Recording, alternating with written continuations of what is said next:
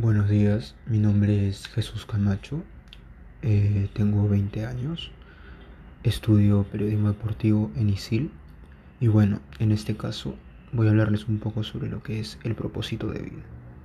El propósito de vida es una declaración personal que cuando se cumple nos lleva a estado de máximo bienestar. Ese estado de máximo bienestar que se cumple con el propósito tiene un nombre distinto para cada uno. Hay quien le llama felicidad, bienestar, compresión o satisfacción, y tú seguro que tienes tu propio nombre para él. El propósito es algo que suele suceder para que pasemos a ese estado positivo.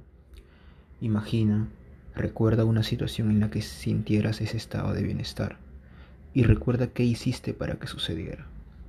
Cuando lo tengas, busca una segunda y tercera situación. Si prestas atención, verás que hay un patrón. Puede ser cualquier cosa, como estar, hacer, sentir, crear, aprender, y esos verbos pueden aplicarse a ti, tu familia, cualquier persona, el calentamiento global, etc. Cada uno tiene lo suyo. El propósito de vida te ayuda a escoger mejor cuándo has de tomar una decisión. ¿Busco una nueva oferta de empleo o me llena mi trabajo actual? ¿Necesito un cambio profesional? ¿Acepto colaborar en el proyecto que me han propuesto? Con las oportunidades que tenemos durante nuestra vida, ya tenemos un criterio para hacer un buen triaje.